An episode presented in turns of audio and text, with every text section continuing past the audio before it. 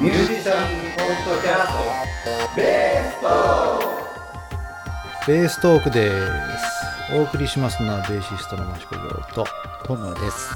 はいよろしくお願いいたしますよろくお願いします。えー今回はゲストにピアニストの井口大夢くんを迎えておりますよろしくお願いします。はいよろしくお願いいたします前回前々回とドラムの渡辺壮太くんに出てもらいましたが今回はピアノの井口大夢くんに来てもらってですねいろいろ話を聞きたいなと思っておりますよろしくお願いいたしますなかなかねちゃんと喋る機会がないのでねそうですね。はえー いろいろ聞きたいなと思うんですけどまずはじゃあ大夢くんのね音楽の始まりというか、い。はい。何歳ぐらいからどんなことが始まったんですかみたいなところを聞きたいんですけど、はい。えっとまず4歳からえっと、うん。ヤマハ音楽教室でエレクトーンを始めたのがきっかけですね。エレクトーンね僕もやってたんですよ実あは、本当ですか？はい、あ小学校ね1年ぐらいから多分4年ぐらいまでやったのかあな。あなるかけらも覚えてる。ん。ですほど。4歳からね。そうですね。うん。でそれはあれですか？お父さんお母さんなりそのご両親がはい。えっと連れてった。姉がいまして、うんうん。まあ姉がもともとエレクトーンをやってたっていうのが大きな理由ですかね。で最初はなんとなはいくその流れで僕もやるのかなみたいな、そうですね。最初はそんな感じ。や。りたいって感じだったの？いやー多分やりたいとは言ってなかったと思うんですけど。まあほん姉がやってたからっていう感じでうん。最初は始めましたね。なるほどそう僕もねなんでエレクトーンやらされたのかっていうのをね後々大人になってから聞いたんですけどどうやらね母親がやりたかったみたいね。あそうそう。母親がやりたくてエレクトーンを買ってみて習いに行ったのかどうかわかんないけどね早々に挫折したらしいんですよ。そう。で僕に、ま、回ってきたという感じらしいですが、はい。まあ、それは置いといてですね で4歳からエレクトーンを始めたということですね、で何級ぐらいまでいったのあえっとえっと実はまだ続けてましてうんうん今はグレードの試験の演奏グレード5級っていうものと指導グレード4級っていうところまでは所持してます。なるほど。全然僕ね記憶に残ってないんだけどなんかバッジでね4級と3級ぐらいまで取った気がするんだよね、本当ですか？うん。それってすごいね。いや多分3級ってなるとうん、もう結構ベテランの先生レベルだと思います。そうだよね。だから俺が子供の頃だからね。もうだから40年近く前の話なので多分ちょっと違うのかな。あ違うん基準がね、うん、まあちょっと置いといてください。それは なるほどね。今もはい。エレクトーンを専攻して、そうですね。まあ、学校に行ってるってところだね、はい。今ね。そうです。はい。え宇都宮短期大学、はい。それ専攻としてはエレクトーンか？えっとですね。えっと、はい。ピアノ応用っていう専攻になるんですけど。ほうほう。がピアノの応用ピアノ応用。簡単に言うとエレクトーンとピアノどっちも学べるっていううん。科がありましてそこに、はい、通って勉強します。なるほどバリバリ学生ということですね、はい、今年の末で二十歳になる。はい、そうです。お年頃でございますが、そんな感じでエレクトーンやっていてジャズとの出会いというかね、ああはい。その辺はどうなんでしょと小さい頃からあの祖父の影響で、まあ、ジャズの CD とかは、まあ、家にはたくさんあったり、うまあ、聞いてたりはしたんですけどうん。かといってやりたいってなったわけではなくてうんうん多分ジャズをやりたいってなったきっかけっていうのは宇都宮ジュニアジャズオーケストラっていうはいはいはい。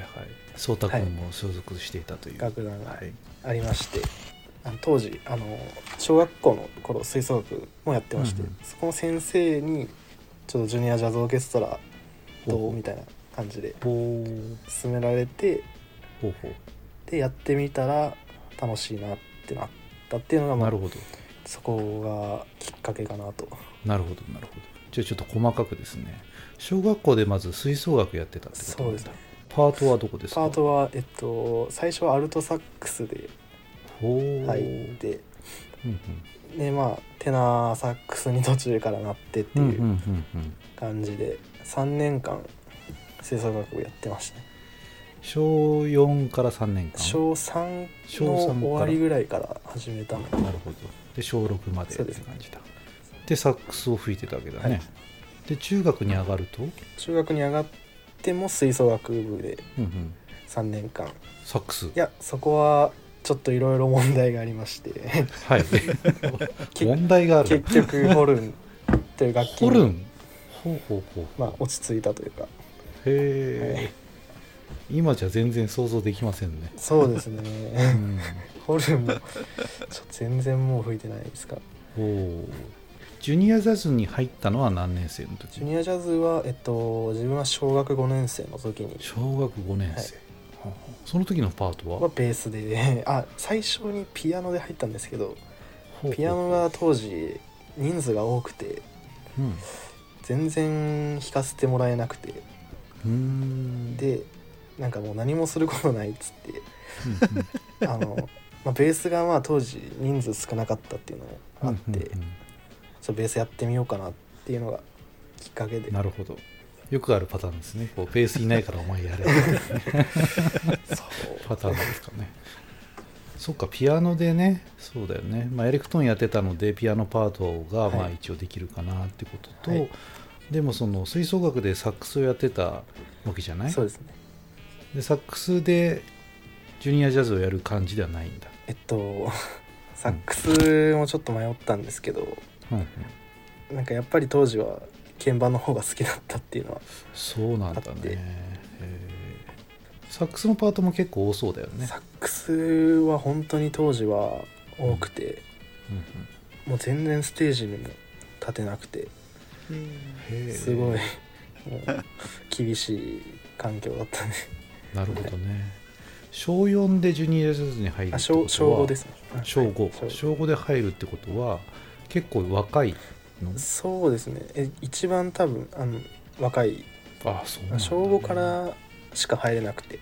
うんうん小5から高3までのうんうんうん。うん間であじゃ構成されてる。あかなりこうフルフルでいたわけだねジュニアジャズね分歴代で多分一番長いんじゃないかなっていうあそうなんだね。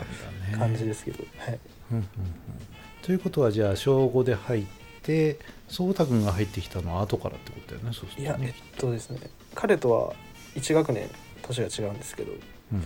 1週間彼の方が早くジュニアジャズに入ったんですよ。ああそうなんだ。だから1週間先輩って感じ でジャズ始めたって感じです。へえあそっか。まあ前回ね颯太君にも話を聞いたんだけど正確に何歳から入ったってのはあんまり聞いたような聞いてないような感じだったんでね。でそうで多分彼は小6で入っ小6だよねそうするとね。て方ですね。はい。でベースのパートに入ったと。そうですね。ベースで入りましい。わゆるねサイレントベースっていうねたはい。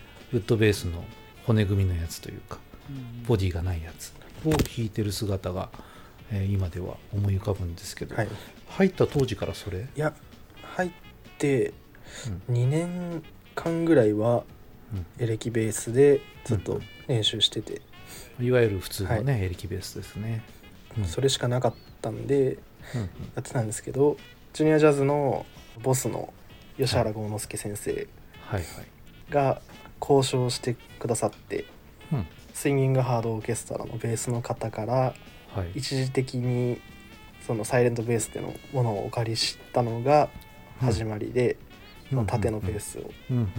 ちょっとやり始めたっていう感じ。で、なるほど、はい。でそれを借りて練習していてはい、ゆくゆくは自分の楽器をは買ったそういう流れですね。という感じですね、ほう。そういう意味ではねもう全然僕よりもベース歴が長そうな感じがしますが、ね、同同い年だとすると僕始めたの高1の終わりぐらいなのでジャズを始めたのも全然後だしましてやね縦型のベースを弾くのも随分後なので、ははい、もう同世代としたら先輩だといいやいやいやそんなそうなんですね、はい。でそのジュニアジャズオーケストラにえー高校3年間まで在学していて。そこは高校3年のはずなんですけど、ちょっとコロナでなんか留年というかうんなんというか。卒業卒業演奏ができなかった。そうですね。卒業演奏ができなかったので卒業できずに2年間留年してうん。うん。うん。うん。でやっと今年卒業という形こでこの間だよね、はい。三あれ3月だったっけ？いや4月だえっったっけ、と本来なら3月にコンサートなんですけど、うん。うん。それもなんか延期になったりして結局5月にあ5月にね、卒業って形。にはい、その2年間はずっと休んでてやっぱライブ活動はできなかったってことだよね。練習だけしてたって感じ、ジュニアジャズに関してはうんそうですね。なるほどなるほど。でその5月の時にね僕も昼間レッスンを抜け出して駆けつけましてギリギリギリギリダブルアンコールの最後の20秒ぐらい聞けたっていう 感じだったんですけど。あのベース会であのトムさんが作ってくれたパーカーを着てね、あそうですそうです。はい、もう。ありがとうございまますしたけど。もう暖かい季節でしたけどね、はい。そう。すごい気あベ安ース会のベース会 も来てますよ、おおみたいな感じでねやっておりましたが。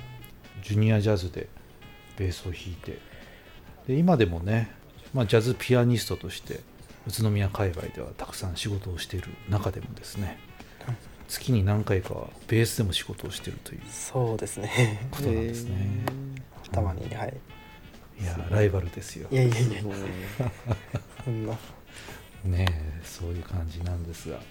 本当ねまあ颯太君にも言いましたけど僕がやってる近代人のバナナジャムっていうバンドの時に多分セッションに来てもらってんだよね。あ当時高校生ぐらいだったのかあな。そうですね。ね。はいでまあ親御さんに連れられてでピアノ弾くんでみたいな感じでセッションしてはい。おう。もうこういう若い子でもこんなに弾くんだねふんっていう感じでね。それが多分一番最初の出会いだったと思うんですけど、はい。まあ、共通の知り合いの、まあ、サックス弾いたりサックス吹いたりピアノ弾いたりする子がいるんですけど彼でも多分最初来た頃って2 5 6だったのかな、ああうん、で若いねって話をしてたんだけど。でそれが17とか 16? そうですね。当時ね。そうだよね、はい。でそこから12年3年ぐらい経ってもうめきめきとねいや。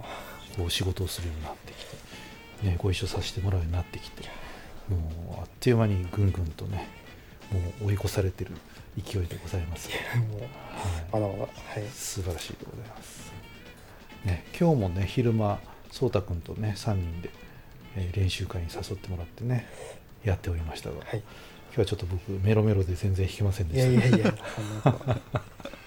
まあ、そんな練習会をね3月の頃にやっぱしたんだよね。ああそうですね。はい。そうそう。まあその時もちょっとマイクを立ててね録音しましたっていうやつをこう一生懸命編集してねいい音にしたやつを颯太君の時にもかけたんですけど今日もかけてみましょうかということでこれがダイム君の作曲のね、はい。曲なんですがこれは何曲あるうちの1曲なんですか、えー、多分今までうん作った曲全部合わせるとうん、多分もう100曲ぐらいあおあってその中の1曲って感じなんですけど。あすごいですね。いつ頃できた曲なの？これはそんな昔ではなかったんです。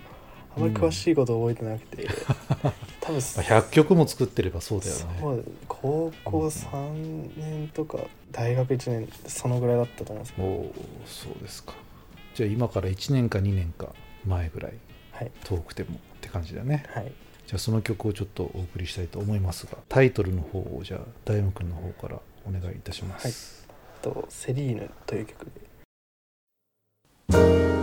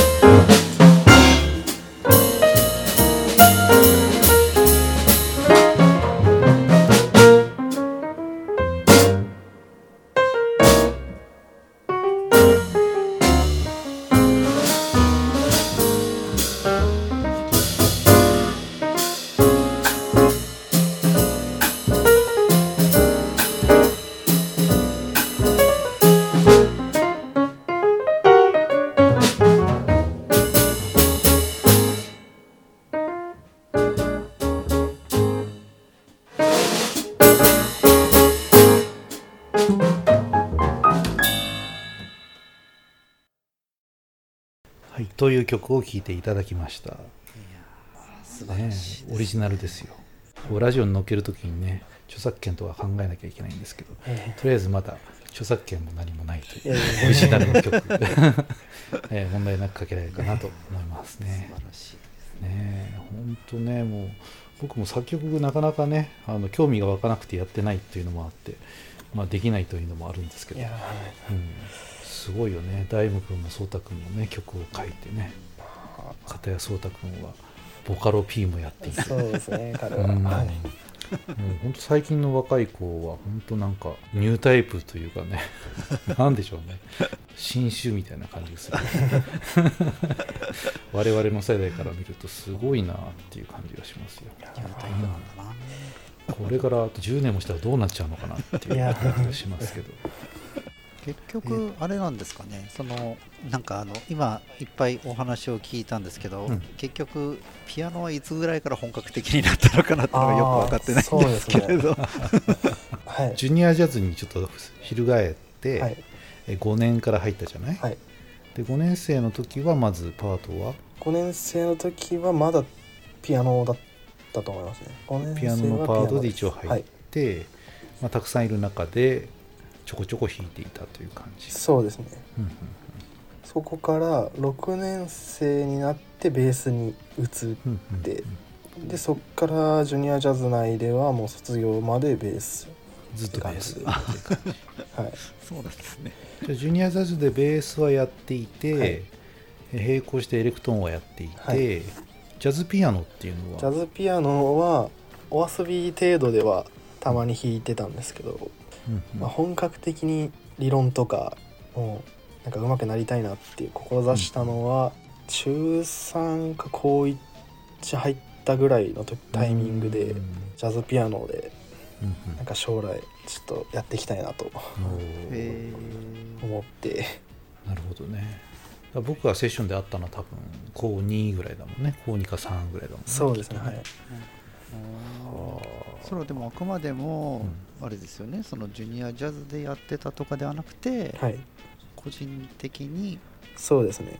こうなんていうんですかね、うん。個人練習まあ人前でやるようなことも出てきたのかな、いや最初にライブというものを経験したのがピアノだったら高2の冬とかだったんでうん。それまでは本当にひたすらもう理論書を買っ何週も読んでうん。CD 買いまくってうん。パクってみたいなのを。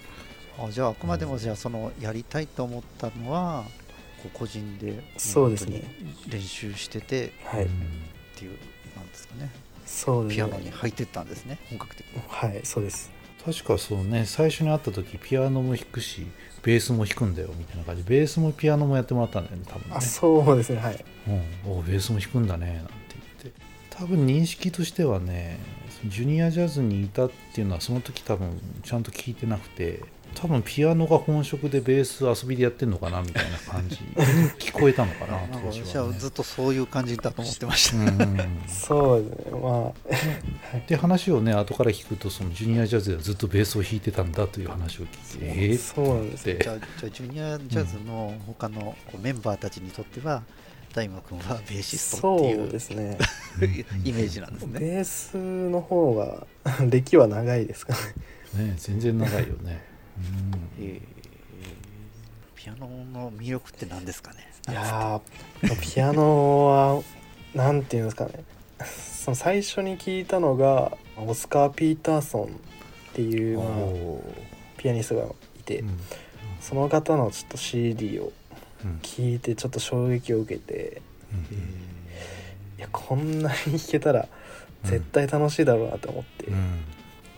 まあベースはやってたんですけどうん。なんかベースももちろん楽しかったんですけど、うんうん。オスカー・ピーターソンのあの迫力にちょっと心奪われてしまってって感じでずっとピアノって感じになりましたね。まあもともとねエレクトーンやってたわけだから鍵盤には慣れてるわけだもんね、そうですね。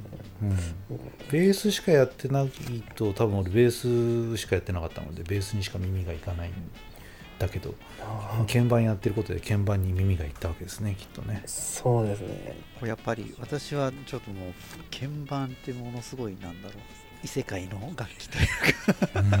とてもじゃないけどあのなんかこうねオスカー・ピーターソンのんどどんなところがこう衝撃だったんですかね。えっとですね。あの、口で言えない言えやけど言えるようなことじゃないかもしまあ、れない、なんといってもピーターソン独特のあのフレーズフレーズ。とか、ああ、あとはもう早弾きとかも当時はうんかっけーってなってめちゃめちゃ、まあ、技巧派なんですけどバラードの時とかはなんかすごい繊細なタッチで心動かされるような美しいピアノを弾けるなんていう。なるほど。ーなんか結構私、あのどっちかっていうとこうギターの方から入ってうんね感じだけどなんか聞いてるとねやっぱなんか似たようなフィーリングがね早弾きだとかこうね、トーンだったりとかっていう、なんかそういうあれなんでしょうねきっとねピアノ。私なんかピアノを聴いてなんかみんな同じように聞こえちゃうんですけど。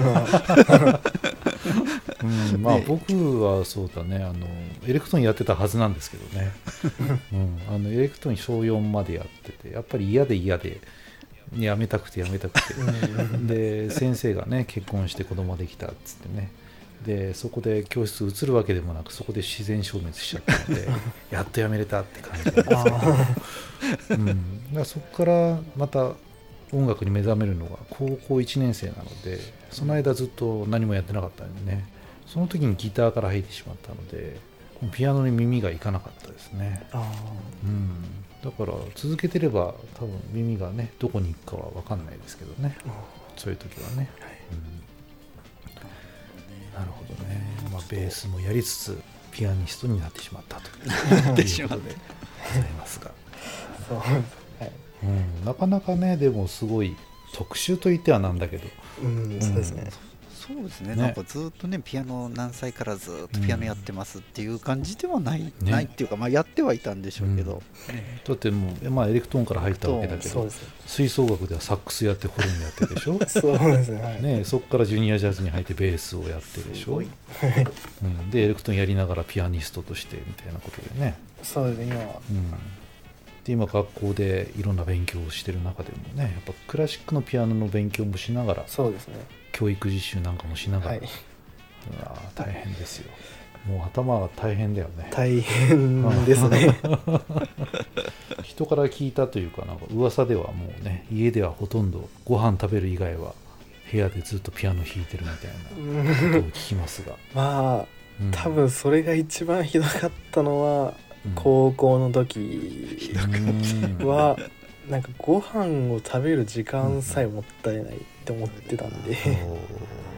お なんかハマっちゃったわけですね。お昼とかもうん。もう食べずに練習室でみたいなうん感じの生活やってて。ってなるほど。感じですね。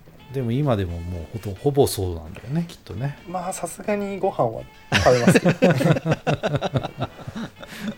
面白い、ねで本当もうだって起きたら隣にピアノがあってすぐ弾き出せるみたいな環境みたいなね。そうですね。そうなんですよ。まあちょうどいい時間になってきたんでね、まあ、次回はそのピアノを弾きすぎてどうなってしまったのかという話をちょっと次回は聞きたいと思うんですけど。ね。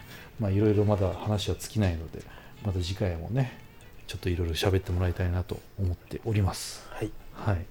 次回もお付き合いくださいませこの番組はですねベーストークと言いましてベースの話というよりかは、まあ、音楽全般のね雑談という感じの番組になっておりますがえ本格的なベースの話をする番組はですねベーストークプラスというのをやっておりますオーディオブック .jp というねサービスがあるんですけど大夢君はご存知ですか？とね、みんな知らないんですよね。えっと、オーディオブックというね、なんでしょうね、小説とか、いわゆるビジネス書とかね、はい。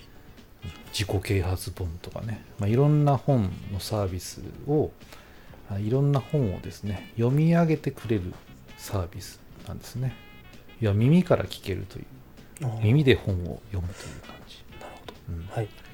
なのでプロのナレーターの人とか声優さんとかバックグラウンドミュージックをかけながらこういろんな小説を読んでくれたりとかね理論書を読んでくれたりするサービスがあるわけですよ。はい、そこで、まあ、うちの番組も配信をしていて、まあ、実際エレキベースで音を出しながらねこうやって弾くのであるみたいなことをやっているんですよ。はい。はい。なのでオーディオブックの方でベーストークで検索してもらうと我々の番組が聞くことができますということで。え実際ベースを弾いてる人はねどんなことやってるのかなということで覗いてもらうとありがたいです。というお知らせをしつつですね、オーディオブックで聞いてる人はこのトークという番組の後にそのベーストークプラスというのがくっついて、えー流れますので聞いてみてくださいと思います。ということでお送りしましたのはベーシストの益子城とトムと井口大夢でした。ありはい。ありがとうございました。ありがとうございました。がとうございました